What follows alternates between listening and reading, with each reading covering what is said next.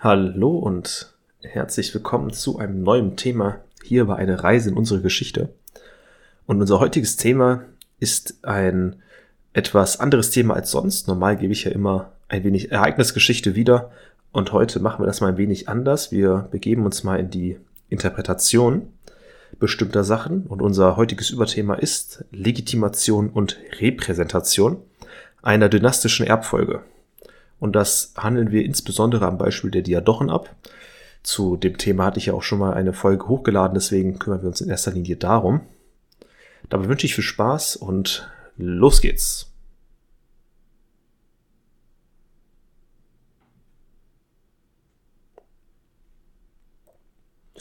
Ich fange erstmal an mit einer kleinen Einführung. In welchem Zeitraum befinden wir uns eigentlich? Worum geht es? Was machen wir gerade? Da geht es weiter mit Aspekten und Problemen der Herrschaft. Warum sollte man eine Dynastie gründen? Wie sah die Legitimation mit den Diadochen aus? Was war da das Problem? Wie repräsentierten sich die Diadochen? Welche Folge, welche, welche Folgen gab es zu der dynastischen Herrschaft? Und wir fangen jetzt direkt an mit der, einer kleinen Einführung. Und dabei müssen wir erstmal klären, in welchem Zeitraum befinden wir uns eigentlich. Und das ist ungefähr 306 bis 281 vor Christus. Also gerade am Anfang, da war nämlich so dieses größte Problem der Legitimation und Repräsentation. Ähm, 306 war ja das Jahr der Könige, das hatte ich ja in der ersten Folge zu den Diadochen schon mal gesagt.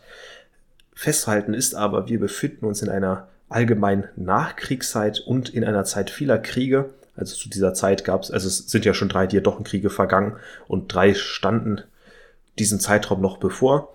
Und Generell im Wesentlichen herrschte eine sehr instabile Ordnung und eine Denkweise, die sehr auf eine eigene Gründung eines Staates ausgelegt ist. Also eine reine Leistungsgesellschaft, zu der wir auch gleich noch kommen.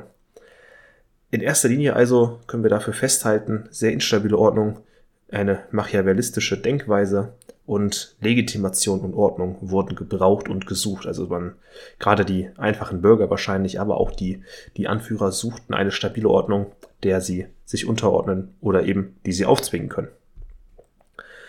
Aber so viel erstmal zu der kleinen Einführung. Wir fangen an mit den Aspekten der Herrschaft. Und die Aspekte der Herrschaft, die definiert man in erster Linie nach Max Weber. Und das sind drei Stück, nämlich einmal einen traditionellen Aspekt, ein charismatischer Aspekt und ein rationaler Aspekt.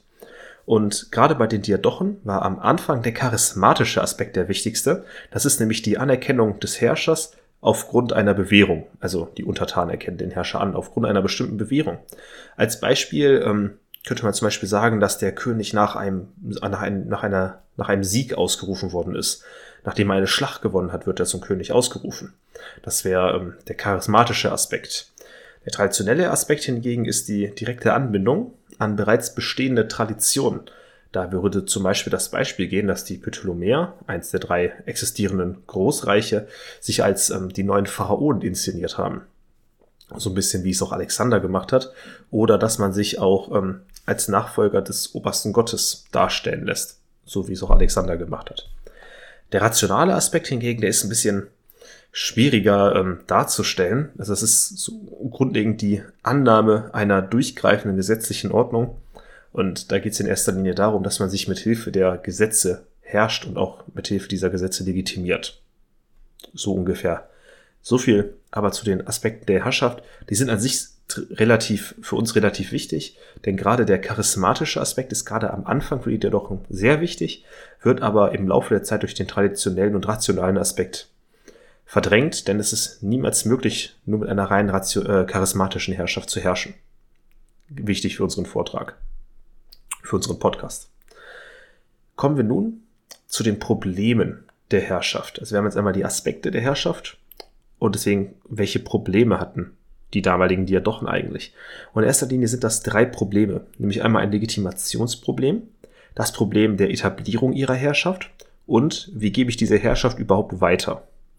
Damit fangen wir jetzt an mit dem Legitimationsproblem. Und ein großes Problem der Diadochen war, dass Alexanders Schatten das Licht dieser aufsteigenden Diadochen verdeckte. Das heißt so viel wie Alexanders Erbe war so groß, dass das so ein einfacher Mann oder ein General von Alexander oder ein Freund gar nicht ausfüllen kann. Gerade wenn es mehrere sind, weil die sich nicht gegenseitig übertreffen können. Und deswegen musste man konnte man Alexander nicht übertreffen, sondern musste sich irgendwie als seinen Nachfolger inszenieren. Gerade damit man auch diese Ansprüche auf das Reich ähm, stellen konnte. Da habe ich einfach mal zwei Arten von, da sind jetzt keine offiziellen Begriffe, habe ich zwei Arten rausgestellt, nämlich immer die direkte Legitimation. Das wäre zum Beispiel eine Heirat in die Ageaden-Dynastie, also die Dynastie von Alexander, die ist Ageaden-Dynastie. Und da wäre zum Beispiel Alexanders Schwester Thessalonike, die hätte man heiraten können, was auch geschehen ist. Ein weiterer Aspekt, also wäre die indirekte Legitimation. Nämlich, indem man sich ähm, mit, mit dem Äußeren wie zum Beispiel durch einem Diadem oder mit ausufernden Partys oder bestimmten Verhaltensweisen, die Alexander benutzt oder hatte, die man sich auch bei sich selbst einfügt. Das dann nur indirekt, weil es deutet ja nur darauf hin. Oder ein weiterer Aspekt von indirekter Legitimation wäre das Stehlen von Alexanders Leichnam. Ähm, das hat zum Beispiel der Ptolemaios, der Erste, der hat den Leichnam von Alexander geklaut und angeblich in Alexandria auch bestatten lassen, ähm, um sich halt eben zu legitimieren mit Alexander wurde bei uns bestattet. Das kann ja nur heißen, dass der uns besser fand als die anderen. So viel aber zur Legitimation. Kommen wir zu der Leistungsgesellschaft, also mit der Etablierung der Herrschaft. Und die Diadochen selbst und auch Alexander ähm, entstammen einer sehr starken Leistungsgesellschaft. Und dafür kann man als Beispiel die Theorie des Sperrerwerbs anführen.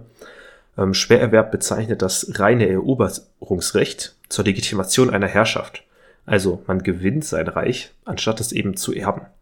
Und das war zum Beispiel auch die Grundlage für Alexanders Reich. Also, wie Sie wissen, Alexander hat das ähm, Reich von den Achameniden, also von den Perserkönigen, nicht geerbt, nein, er hat das erobert, eben durch diese Theorie des Sperrerwerbs.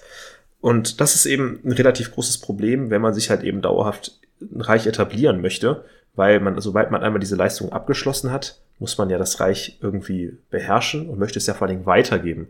Und wenn man das an seine eigenen Söhne weitergeben möchte, die wissen, die sollen das ja nicht von einem zurückerobern.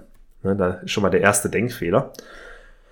Und ja, so viel aber noch zum Schwererwerb noch kurz. Also dieser Schwererwerb, das ist halt wirklich nur in Theorie bestätigt, ist das nicht, weil zum Beispiel Ptolemäus, ähm, der wurde nach einer Niederlage zum König ausgerufen. Und das würde ja eben dieses Reich erobern durch, ein, durch eine Eroberung widerlegen, weil Ptolemäus hat sein Reich bekommen, Ptolemaios hat sein Reich bekommen, ohne zu gewinnen.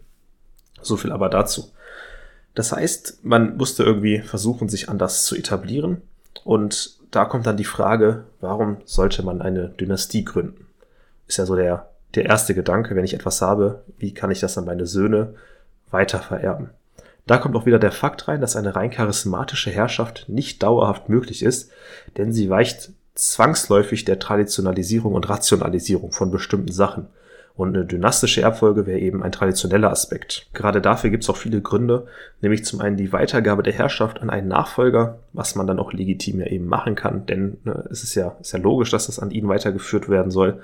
Man kann feste Herrschaftsstrukturen etablieren und eine dynastische Weitergabe schaltet eine Leistungsbewährung nicht komplett aus. Also da wird auch nachgedacht, okay, unsere Leistungsbewährung ist für uns extrem wichtig, wie schalten wir die nicht aus? Und zumindest bei den Diadochen ist das jedenfalls so, dass das eben nicht ausgeschaltet wird. Das passiert im Laufe der Zeit, aber am Anfang war das nicht diese, die Idee einer Dynastie, dass diese Leistungsbewährung nicht mehr wichtig ist. Deswegen gibt's, also, oder gab es zu dieser Zeit auch kein grundlegendes Erstgeborenenrecht. Also nur wenn man Erstgeborener war, heißt es nicht, dass man geerbt hat. Ist auch noch vielleicht interessant. Nun haben wir überlegt, haben die Diadochen, wenn wir uns mal das so hineinversetzen, okay, wir haben jetzt, wir wissen jetzt so ungefähr, was wir machen wollen. Wir wollen eine Dynastie aufbauen. Ähm, aber was fehlt uns dazu noch? Genau, wenn wir eine Dynastie aufbauen wollen, muss auch jeder unsere Familie und vor allem auch unsere Nachfolger kennen. Also müssen wir uns richtig repräsentieren. Damit kommen wir auch zum nächsten Abschnitt, nämlich der Repräsentation. Und das geschah in erster Linie durch zwei Sachen. Ähm, die eine Sache, das allerwichtigste Medium eigentlich waren Münzen. Und die zweite Sache habe ich als Staat zusammengefasst. Das heißt jetzt nicht, dass man sich durch den Staat repräsentiert. Das werde ich aber gleich nochmal erklären. Fangen wir erstmal an mit Münzen. Münzen waren zu dieser Zeit wirklich eins der allerwichtigsten Medien überhaupt. Muss man, muss man wirklich sagen, es gab keine Zeitung, es gab keinen Fernseher, das weiß man ja logischerweise. Und deswegen musste man irgendwas verbreiten unter dem Volk. Und das waren eben Münzen. Münzen wurden von allen Leuten benutzt. Auf Münzen hat man, wenn man klein druckt, relativ viel Platz. Da kann man viele wichtige Sachen machen. Ich werde auch ein paar Münzen in die Beschreibungen packen, die Sie sich mal anschauen können. Da ähm, ist auch jeweils erklärt, aus ähm, wie alt die sind, wer der amtierende König war. Es sind in erster Linie äh, Münzen von den Antigoniden, aber wen sowas interessiert, also da kann man sehr viel reindeuten. Ich kann jetzt leider nicht viel darüber erzählen, weil gerade in einem Podcast ohne Bilder ist das natürlich relativ schwierig.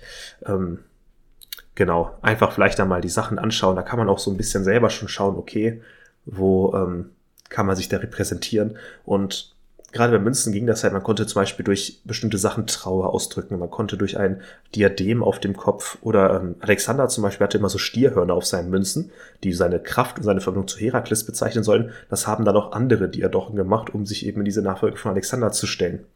Oder der Demetrios Polioketes, über den ich auch in der anderen Diadochenfolge mal geredet habe, der auf seiner Rückseite ein Poseidon-Bild der da mit Speer steht und in der die Hand so leicht ausgestreckt hält. Und genau dasselbe Bild hatte Alexander, aber du von Zeus. Zum Beispiel so. So stellte man sich auch eben in diese Nachfolge. Also Münzen waren einfach wirklich, wirklich wichtig. Der zweite Teil der Repräsentation ist der Staat. Und da habe ich verschiedene Unterthemen, nämlich Höfe, Wissenschaft, Religion und generell Allgemeines. Stellt sich jetzt die Frage, wie repräsentiert man sich durch den Staat? Und das wären einmal Höfe. Ähm, Höfe bezeichnen die Ausbau, also den Ausbau einer Struktur um den Herrscher.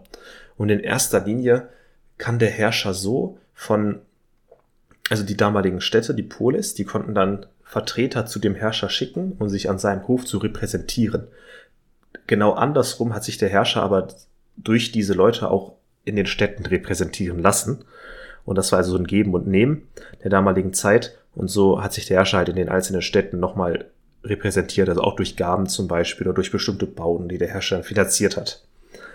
Ein zweiter Aspekt wäre die Wissenschaft.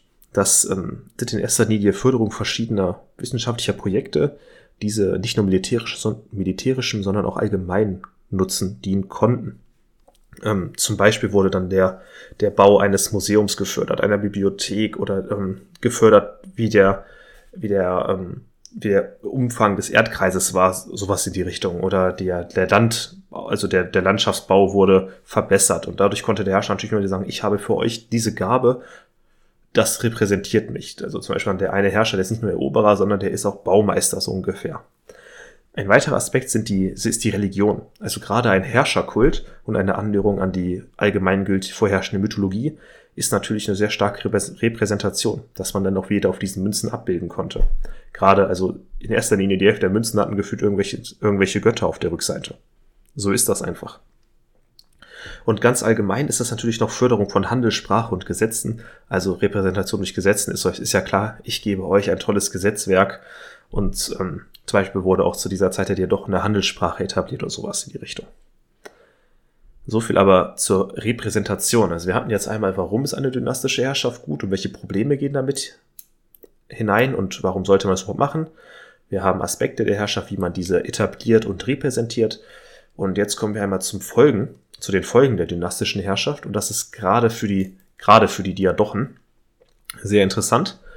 Denn da gibt es eine sehr große Pro- und Kontraliste. Also zum einen ist ein, eine gute Folge der Dynastien ist eine, eine feste Etablierung eines bestimmten Herrschers oder eines bestimmten Herrschershauses. Weil man kann in erster Linie davon ausgehen, dass der Sohn, also der, der Sohn des Diadochen oder der Sohn des Königs, ähnlich handeln wird wie sein Vater. Und das ist natürlich sehr erstrebenswert, wenn das gerade gute Könige waren, weil die wollen sich ja gegenseitig immer wieder übertreffen. Das ist ja dieser Hintergedanke der Leistungsgesellschaft. Dazu gab es keinen dauerhaften Herrscherwechsel außerhalb der einen Dynastie. Also es gab nicht immer wieder neue Eroberungen, weil es war halt nicht nötig, weil wir haben ja die ganze Zeit einen Herrscher. Theoretisch.